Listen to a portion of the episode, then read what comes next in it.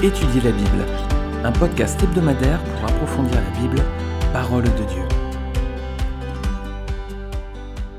Bonjour à tous, c'est une joie de vous retrouver cette semaine encore. Pour cette étude suivie donc dans le livre de Ruth, hein, on a étudié la semaine dernière l'histoire de Naomi, cette Israélite venue de Bethléem en Moab pour fuir la sécheresse avec sa famille. Cette femme s'est ensuite retrouvée veuve, elle a perdu même ses deux enfants, et elle décide à présent de retourner à Bethléem, sa ville d'origine, maintenant que la famine a disparu. Alors ces deux belles filles veulent l'accompagner. Finalement, Orpa va faire le choix de retourner vers les siens, et à présent, Naomi se retrouve seule avec Ruth. Alors on va lire la suite de ce passage, nous en étions restés au livre de Ruth chapitre 1 verset 14, on va lire la fin du chapitre verset 15 à 22. Naomi dit à Ruth, Tu vois, ta belle-sœur est retournée vers son peuple et vers ses dieux. Retourne chez toi comme elle. Ruth répondit, Ne me pousse pas à te laisser à repartir loin de toi. Où tu iras, j'irai. Où tu habiteras, j'habiterai. Ton peuple sera mon peuple, et ton Dieu sera mon Dieu. Où tu mourras, je mourrai, et j'y serai enterré. Que l'Éternel me traite avec la plus grande sévérité, si autre chose que la mort me sépare de toi. La voyant décidée à l'accompagner, Naomi cessa d'insister auprès d'elle. Elles firent ensemble le voyage jusqu'à leur arrivée à Bethléem. Lorsqu'elles entrèrent dans Bethléem, toute la ville fut dans l'agitation à cause d'elles. Les femmes disaient Est-ce bien Naomi? Elle leur dit Ne m'appelez plus Naomi, appelez-moi Mara, car le Tout-Puissant m'a rempli d'amertume. J'étais dans l'abondance à mon départ, et l'Éternel me ramène les mains vides. Pourquoi m'appelleriez-vous Naomi après que l'Éternel s'est prononcé contre moi, après que le Tout-Puissant a provoqué mon malheur? C'est ainsi que Naomi et sa belle-fille Ruth, la Moabite, revinrent du pays de Moab. Elles arrivèrent à Bethléem au début de la moisson de l'orge.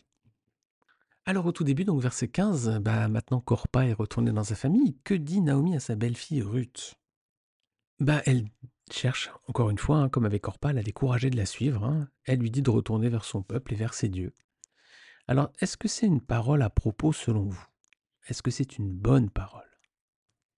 Bah non, parce qu'elle considère finalement que le bien-être matériel de ses belles-filles est plus important que la connaissance du Dieu d'Israël.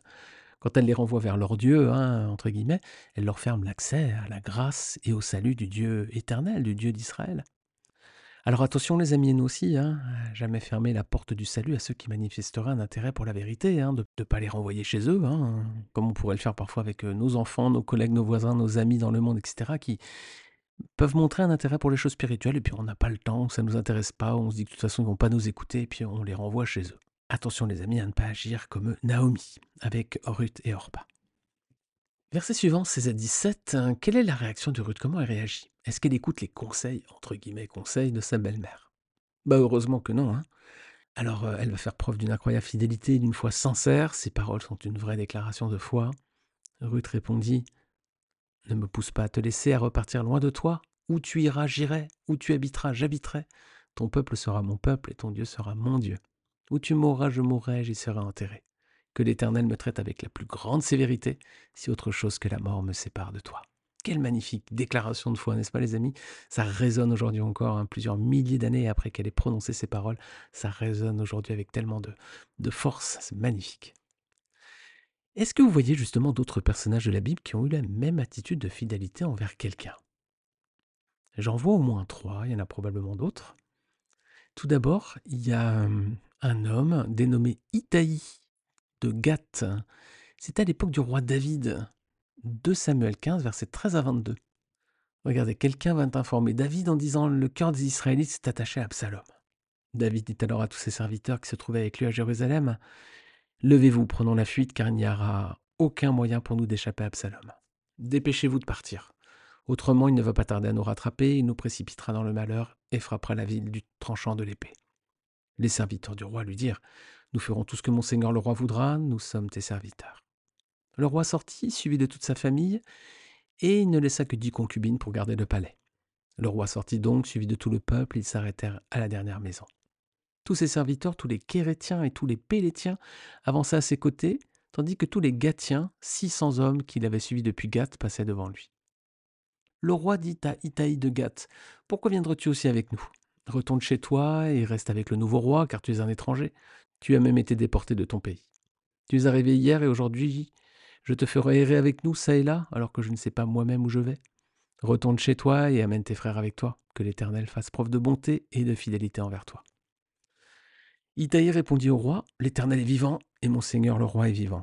Là où se trouvera mon Seigneur le roi, que ce soit pour mourir ou pour vivre, là aussi sera ton serviteur. David dit alors à Itaï, Vas-y, avance. Et Itaï de Gath avance avec tous ses hommes et tous les enfants qui étaient avec lui. Alors, vous avez vu, c'est assez similaire hein, quand même. hein, L'échange entre David et Itaï, c'est beaucoup de similitudes entre celui de Naomi et de Ruth. Alors, un deuxième exemple, c'est aussi lorsque Élisée a montré son attachement à son maître Élie, le prophète, quand il a refusé à trois fois de le quitter.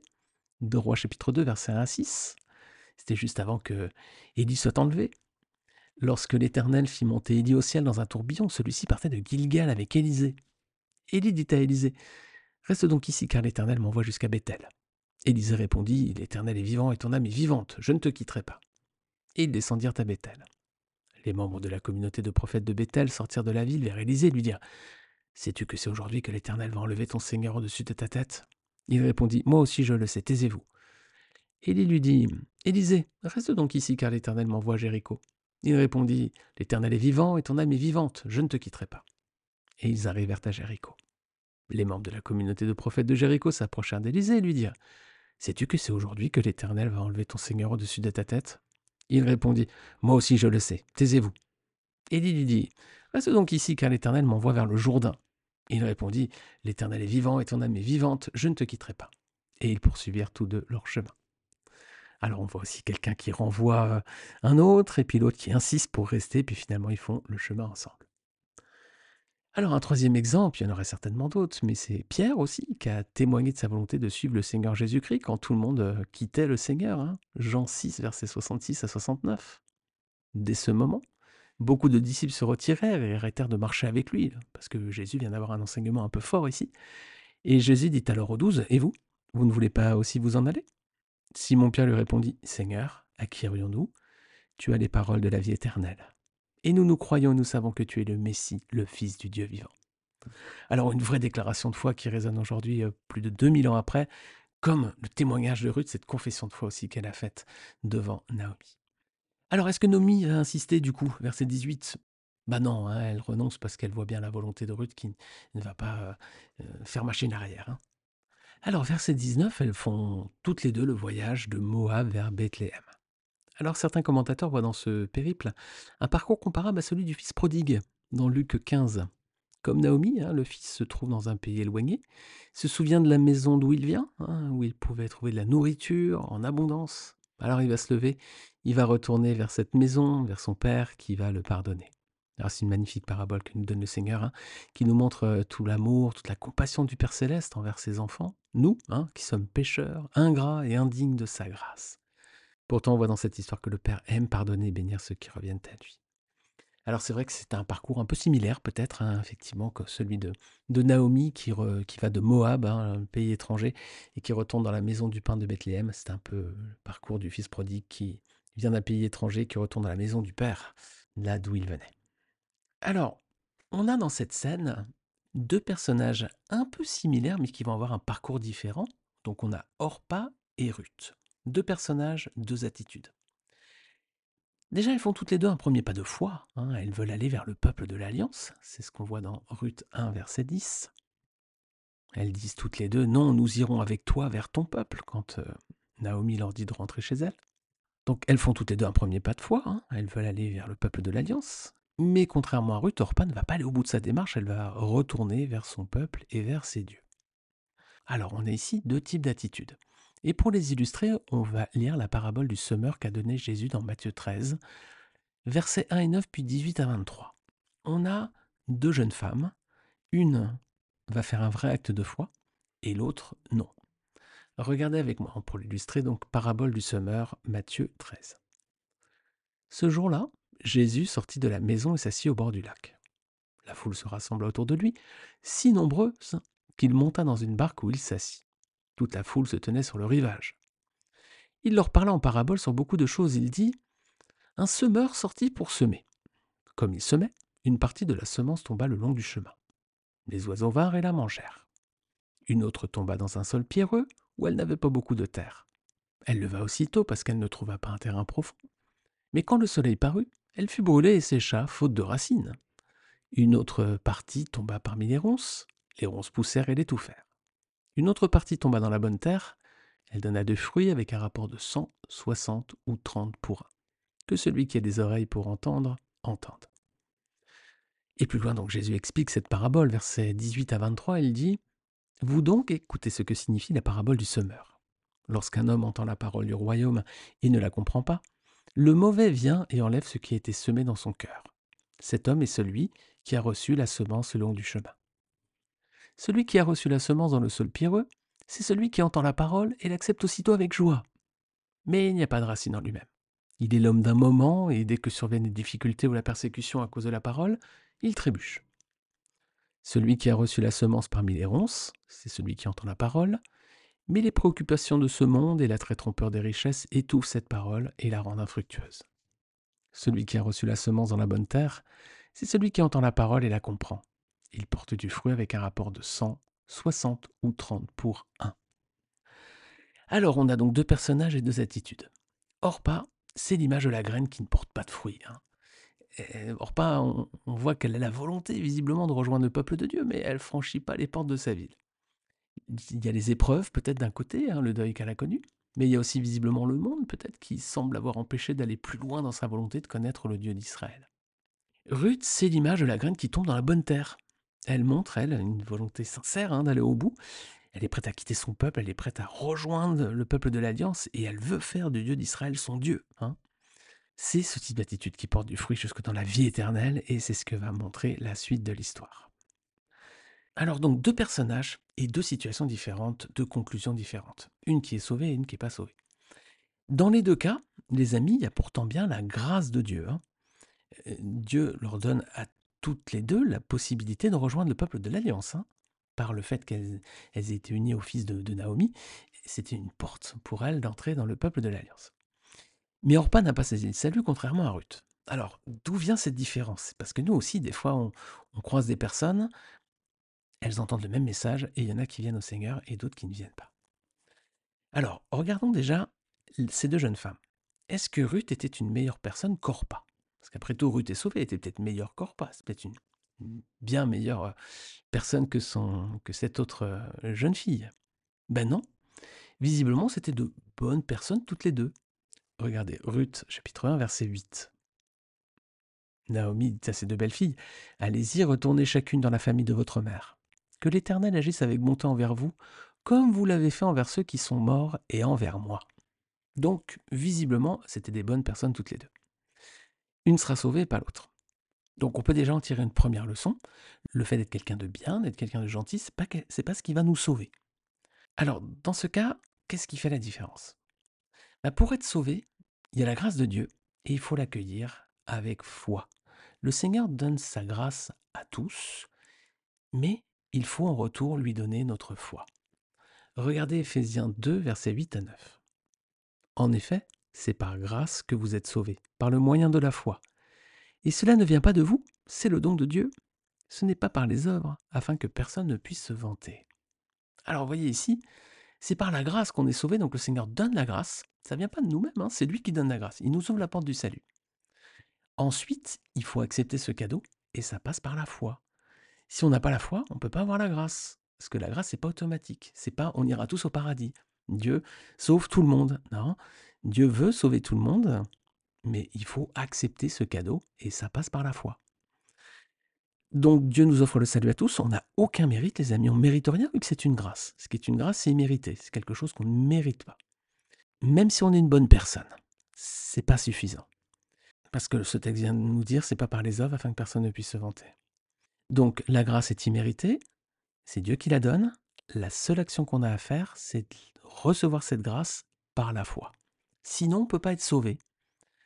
Dieu a accordé une même grâce à Ruth et Orpa. Une a fait un pas de foi, c'est Ruth qui a décidé de, de faire de l'Éternel son Dieu. L'autre n'a pas fait ce pas de foi, elle n'a pas été sauvée. Donc sans la foi, les amis, pas de salut possible. Hébreu 11.6. Sans la foi, il est impossible de plaire à Dieu. Voilà. Donc il y a la grâce de Dieu pour tous dans un premier temps, mais ensuite, Pas de salut possible sans la foi, les amis. Dieu ne nous sauve pas automatiquement, il faut qu'on fasse juste une action de notre côté, c'est d'accueillir cette grâce. Hébreu 11.6, sans la foi, il est impossible de plaire à Dieu. Alors les amis, où on en est aujourd'hui? Est-ce qu'on a la foi de Ruth, une foi authentique, sincère? Voilà, on, on a la foi et on veut venir à Dieu, on veut qu'il soit notre Dieu. Ou bien est-ce qu'on a la foi d'Orpa, foi entre guillemets, c'est-à-dire qu'on manifeste peut-être un peu d'intérêt parfois pour les choses spirituelles, on va peut-être souvent à l'église, on lit peut-être parfois notre Bible, hein, dans le meilleur des cas, mais on ne croit pas vraiment. C'est pas une vraie foi, c'est pas la foi qui va au bout. Hein. C'est une apparence euh, spirituelle, religieuse, mais qui va pas plus loin, quoi. Orpa, elle est restée en Moab. Hein. Elle a dit oui, je veux te suivre, mais finalement, euh, dès qu'il y a eu un petit peu de difficultés ou quoi, vite, Dès que Naomi lui a dit Bon, tu peux retourner ma fille chez toi vers tes dieux, hop, elle est repartie. C'était pas une foi authentique, ça. La vraie foi authentique, celle du Ruth, qui dit Non, non, quelle que soit la situation, quelles que soient les difficultés, je te suivrai, où tu agirai, ton Dieu sera mon Dieu, ton peuple sera mon peuple, où tu mourras, je serai enterré, etc. Ça, c'est la foi authentique, c'est celle qui va au bout, quoi. Alors, où on, est, on en est aujourd'hui, les amis? Est-ce qu'on a la foi d'Orpa, un peu superficielle, ou est-ce qu'on a la foi de Ruth, qui est une foi donc authentique, sincère? Alors, on va s'arrêter à présent sur le troisième personnage principal, donc c'est Naomi, hein. Naomi, ma gracieuse, qui va changer de nom. Alors, quand elles arrivent, donc toute la ville, on voit, est dans l'agitation. Hein. Les femmes se demandent d'ailleurs si c'est bien Naomi. Hein. Ils la reconnaissent pas, visiblement. Bah, le temps a passé, les amis, il plus de dix ans entre les deux épisodes. Il passé quelques années. Naomi a dû changer physiquement. Visiblement, elle a vieilli, probablement. Et puis, elle n'est plus avec son mari, avec ses enfants. Donc, les gens se disent, mais c'est bien elle, du coup. Alors verset 20, qu'est-ce qu'elle répond Naomi aux femmes qui se demandent si donc c'est elle? Bah, De ne pas l'appeler Naomi, de ne plus l'appeler comme ça. Naomi donc Médélis, ma gracieuse, mais de l'appeler dorénavant Mara, amertume. Alors pourquoi ça? Bah, Je cite, hein, elle dit, car le Tout-Puissant m'a rempli d'amertume. J'étais dans l'abondance à mon départ, et l'Éternel me ramène les mains vides. Pourquoi m'appelleriez-vous Naomi, après que l'Éternel s'est prononcé contre moi après que le Tout-Puissant a provoqué mon malheur? Alors qu'est-ce que vous pensez de sa réponse de Naomi? Bah oui, hein, elle est très amère visiblement. Hein. Amère et très injuste aussi. Hein.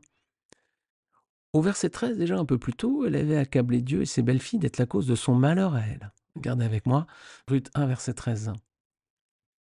Non, mes filles, car à cause de vous, je suis dans une grande amertume, parce que l'Éternel est intervenu contre moi. Et bien maintenant, Naomi rejette à quatre reprises la responsabilité de ses souffrances sur le Seigneur. Regardez. Le Tout-Puissant m'a rempli d'amertume. J'étais dans l'abondance à mon départ, et l'Éternel me ramène les mains vides. L'Éternel s'est prononcé contre moi. Le Tout-Puissant provoquait mon malheur. Bon, ça fait beaucoup quand même. Hein. Alors, son attitude, elle soulève une question importante. Est-ce que Dieu est responsable des malheurs qui nous frappent? Eh oui, on pourrait se poser la question, et c'est une question d'ailleurs qui vient très souvent. Ben déjà, une épreuve n'est pas toujours la conséquence d'un péché, les amis. Par exemple, c'est pas parce qu'une personne tombe malade qu'elle a forcément commis une faute. Hein. Psaume 34, verset 20. Le malheur atteint souvent le juste, mais l'Éternel en délivre toujours. Le malheur atteint souvent le juste. Hein. Cette personne n'est pas répréhensible hein, sur quelque chose, mais voilà, le malheur tombe sur elle. Voilà. Mais heureusement, l'Éternel en délivre toujours, nous dit la parole. Alors donc, une épreuve n'est pas toujours la conséquence d'un péché. Hein. Si vous voyez quelqu'un qui, euh, voilà, qui, qui, a un accident, un accident de la vie, c'est pas parce qu'il a commis forcément quelque chose de répréhensible. Mais parfois, parfois, pourtant, le malheur est bien la conséquence de nos actes.